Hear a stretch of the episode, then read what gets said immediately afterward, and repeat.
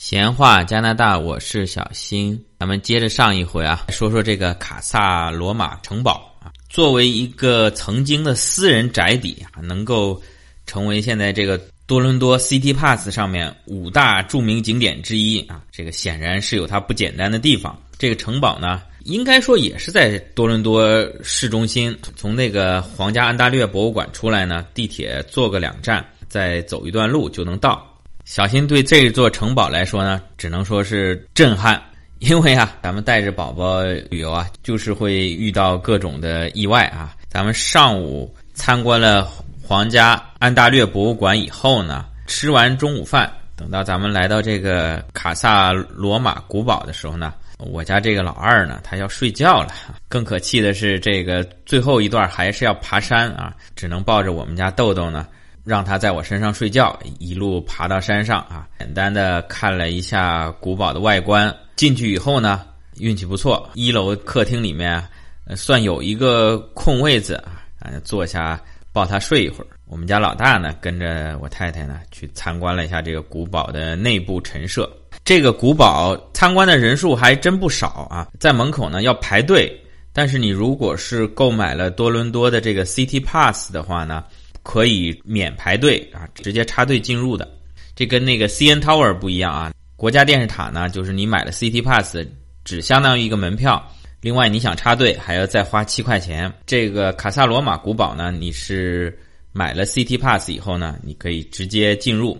我我怀疑排队的那些人呢，是准备买这个古堡门票的。这个古堡建在山顶啊，这个跟全世界有钱人一样，都喜欢把这个豪宅建在山顶。这是多伦多市区北边的这个叫奥斯汀台山，而且这个本身这个古堡上面还有一座高塔，你从这个塔上呢，应该说也是可以俯瞰多伦多市区的。然后这个古堡周围呢，啊，有一个巨大的欧式的花园啊，整个的古堡啊，极具的奢华啊。因为后来我这小宝宝醒了以后呢，我又领着他稍微在一楼转了一圈啊。人家那个一楼，咱们那个叫阳光房，人家那个是巨大的一个花草温室，地上铺的那大理石，据说都是意大利的，而且这个古堡已经建成了一百多年了。你想想，一百多年前这个温室，它是用当时最先进的蒸汽水管去加热。听听这名字就觉得肯定不少花钱。在加拿大这么冷的地儿，又在山顶上，在冬天还要保持这些温室的花朵能够绽放，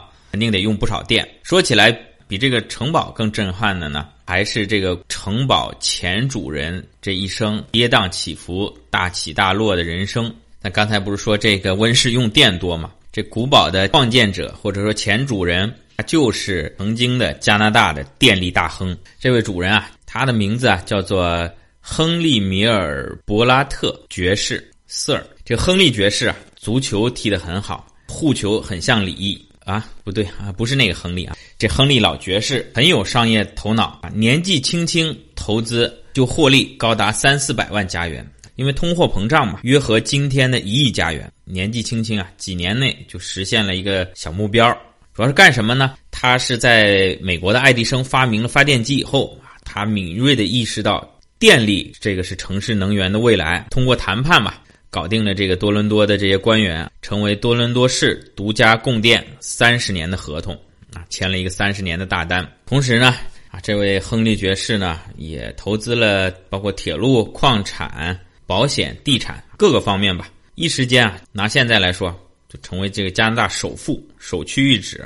咱们小新前面节目说尼亚加拉那一期说过，尼亚加拉大瀑布后面呢，其实是有一个加拿大水力发电站的。那个水力发电站是加拿大的第一个水力发电站，谁建的呢？就这位亨利老爷子建的。说当时他是富可敌国，也毫不过分啊，要不怎么能在多伦多市区建这么大一城堡？当然，这个每个国家在发展初期都一样。这个亨利老爷子能够发家，除了他这个敏锐的商业头脑，其实很大一部分呢也依赖于他在军界的人脉。他早年间啊，就是加入了英国女王的步兵团，曾经是官至少将。他这个爵士啊，就是获得英王爱德华七世已经封他为爵士，表彰啊他为加拿大军界的服务。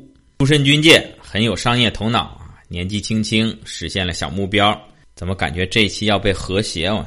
好，啊，打住啊！和其他很多世界著名的建筑一样，这个古堡的建设呢，也号称是这位亨利爵士为他的爱妻所建啊，也是一个宠妻狂魔。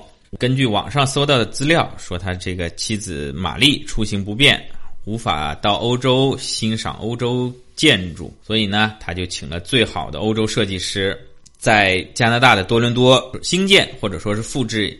一座原汁原味的欧洲古堡来作为给他妻子的礼物，这个有点耳熟啊，几乎好多建筑都是这样啊。但我觉得这个有点是后人牵强附会了啊。总之呢，这个古堡呢雇佣了三百名工人，历时三年，耗资多少呢？三百五十万加元。刚才说了，三百五十万加元，按照通货膨胀来说，差不多相当于现在的一个亿。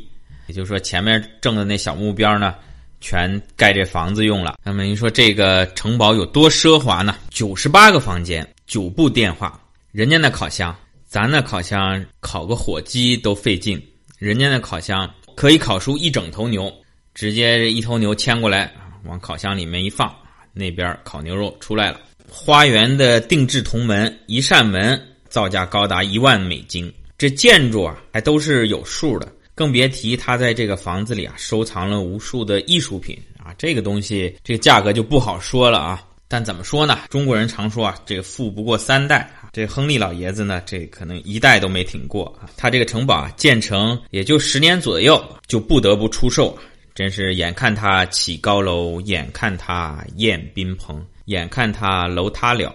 这位老兄啊，是承包了多伦多市三十年的供电啊。这合同也到期了，正好啊赶上了一大时代啊！尽管是加拿大首富，但是跟这时代的洪流还是没法抗衡。一战爆发，大家知道这个一旦战争爆发，这个房地产这一类的东西啊就迅速跌价，股票也是大跌。他作为加拿大首富持有的这个房产票啊，迅速的跌价，一时间这哥们儿从随随便便就能盈利。几百万加元到呢，变成了他道歉将近两百万美金啊！当时的两百万美金，就相当于现在两千万美金。然后这个多伦多电力呢，也是收归国有，他这个私营经济的电力公司到时候就该退场了啊！可以说他这个金钱王国几乎一夜之间就崩塌了啊！当然，这个作为这个老爵士啊，输钱不能输人，因为如果破产了的话呢，他可能就要失去他这个爵士的封号。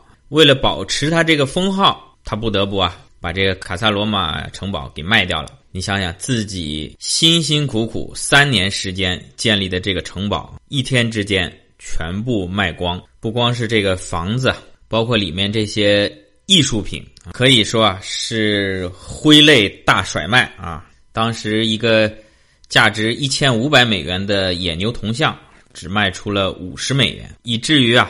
啊，连很多啊，美国纽约的这些富人都赶过来凑热闹啊，看看能不能捡漏，淘一点便宜货。另外，咱们再补充一下，咱们知道，在美国、加拿大，咱们对房产的持有是永久的，不是七十年产权、永久产权。但是要付出的代价呢，就是每年要交一定比例的地税。啊，政府会对你的房子进行估价啊，比如说，呃，你这套房子值一百万，那么。这个城市的地税比例呢是百分之一，也就是说你每年呢要交一万块的土地使用税啊。呃，你如果一旦这个税交不出来呢，你的房子跟地呢可能就会被政府拍卖。这位亨利爵士的卡萨罗马城堡呢建得很辉煌，造价也很贵，这意味着这个地税呢也就更贵。在当时，他一年的地税就要十五万加元，在当时十五万加元可能已经可以买一套别墅了。没有办法，亨利爵士这一家呢，不得不在一九二四年黯然的搬出了这个卡萨罗马古堡啊，卡萨罗马城堡，离它的建成之日呢，差不多是十年啊，因为它是一一年开动，历时三年，差不多是一四年建好，在一九二四年呢，他们家就搬离了这个城堡，而他的夫人呢，不知道是不是这件事情打击过大啊。在一年之后呢，也就是一九二五年呢，就去世了。当时是说，在一所只有五间卧室的公寓里去去世啊。让我小心想想，这五间卧室的公寓也不是一个小卧室啊，咱这毕竟瘦死的骆驼比咱这小蚂蚁还是大的很多啊。哎呀，真是让人一声叹息啊！这个城堡最早为爱妻所建成，最后呢搬离了这个古堡。一年之后呢，爱妻也是黯然离世。最后，在一九三七年，古堡卖掉以后，又过了十多年，这个城堡被改造成了一个旅游胜地，开放成一个公共的啊，可以买票参观的一个场。据说这个亨利老爷子在一九三八年的时候还回到过这座古堡啊，当时啊被游客认出来以后啊，受到了热烈的欢迎啊。这个场景啊，真让人想到，当然不能完全类比啊，就是在。这个电影《末代皇帝》里面，咱们的末代皇帝爱新觉罗溥仪爱老爷子回到了故宫啊，回到了他幼年生活的地方。同时也看出这个东西方文化不同啊。加拿大这边游客还是不以成败论英雄啊。虽然这亨利爵士已经是没落了，但是呢，人们仍然感谢他当初建立这座城堡，给多伦多或者说给加拿大人民，给世界各国的游客啊。留下了一个这么一个好地方。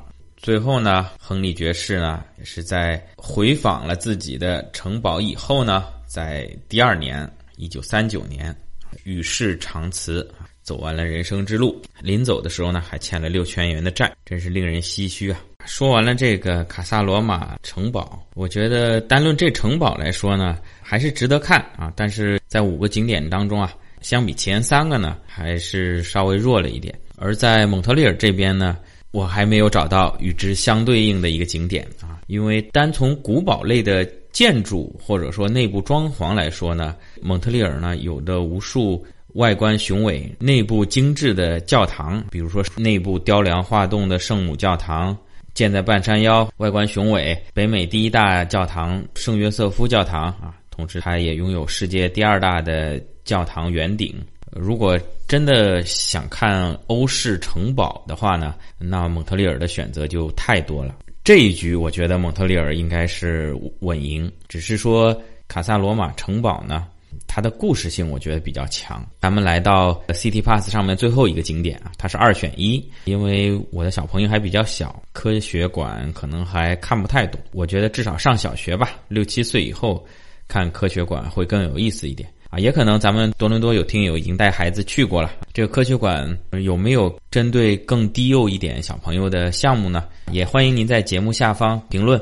带小朋友呢，小新就选择了多伦多动物园。咱们在闲话加拿大的第四十一期曾经讲过蒙特利尔周边的动物园啊，Safari。如果咱们新的听友啊想比较两地的动物园，可以去找一下之前的第四十一期。呃，那么多伦多的这个动物园呢？处在多伦多东北部吧，叫士嘉堡的这么一个城市，也算是大多伦多地区啊。开车过去不太快的话，大概一个小时不到。坦白说啊，这五个景点里面呢，这个多伦多动物园呢是令小新比较失望的啊。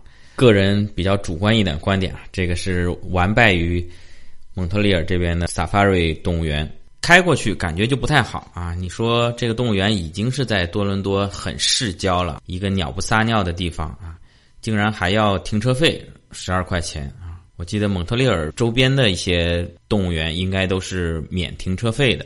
第二呢，这个动物园的设置呢，我感觉它还是一个比较传统的动物园啊，就像国内咱们比如上海啊，上海动物园、西郊公园这种。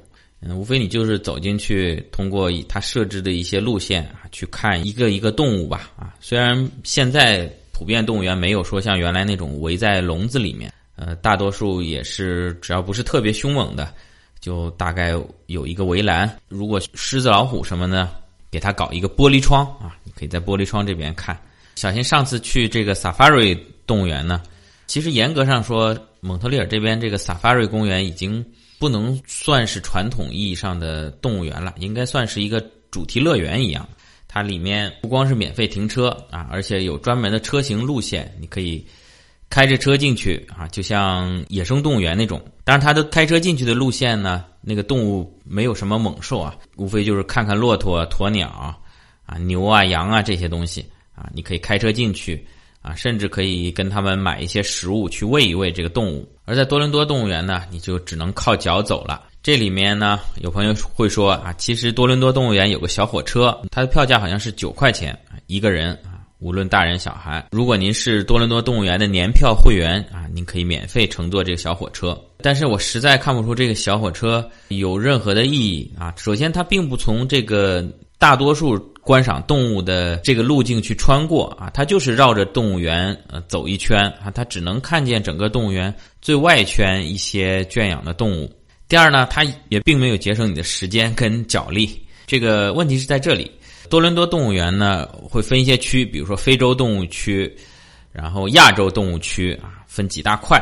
你只能乘这个小火车在外面看见五六种动物。你要看见里面更丰富的动物呢，你就要在非洲站啊，你在这下车，然后呢靠双脚在里面步行，在里面绕一圈，大概走得快半个小时四十分钟，走得慢一点，动物看得仔细一点，也要一个多小时。大太阳晒着哈，走一圈下来呢，你还是回到这个站的原点，然后你再坐车去下一站。比如说是欧洲动物区或者亚洲动物区，而你如果你不坐这个小火车呢，其实你直接步行从进门的这个地方叫往非洲动物区这个地方穿行，基本上也是看这些动物，相差不大啊。这个小火车就比较鸡肋，除非你就坐着这小火车啊，你看个百分之二十的动物，坐一圈结束，否则的话呢，你还是要进去。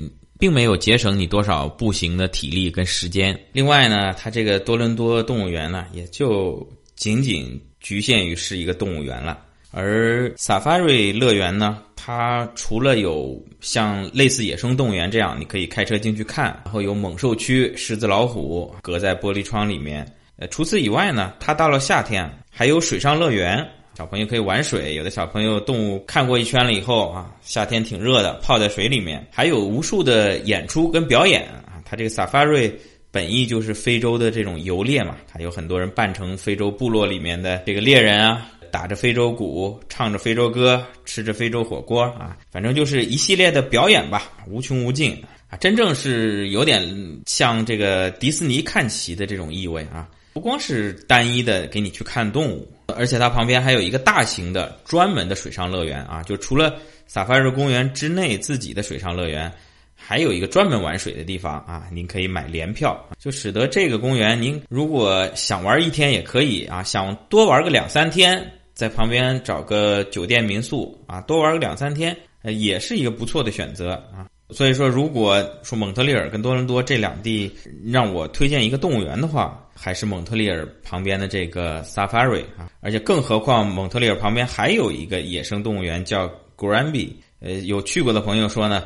可能比 Safari 还要好玩。好，咱们总结一下今天的话题啊。小新在多伦多用的这个 City Pass，总共游了五个景点：CN Tower 水族馆、安大略皇家博物馆、卡萨罗马城堡，还有这个多伦多动物园啊。总的来说，除了动物园比较平淡以外呢，其他四个景点还是非常值得推荐。与蒙特利尔的。对应的几大景点相比较呢，难分伯仲吧。可能多伦多的水族馆对小朋友来说是比较有吸引力，而从动物园方面呢，我觉得蒙特利尔这边是完胜啊。好，这期的话题好像有一点火药味儿，两个城市的景点对比，也欢迎身在两地的咱们听友，您同意您就点赞，不同意您就转发，咱们看看数据，支持的多还是反对的多？欢迎您点赞。关注、转发，咱们下期再见。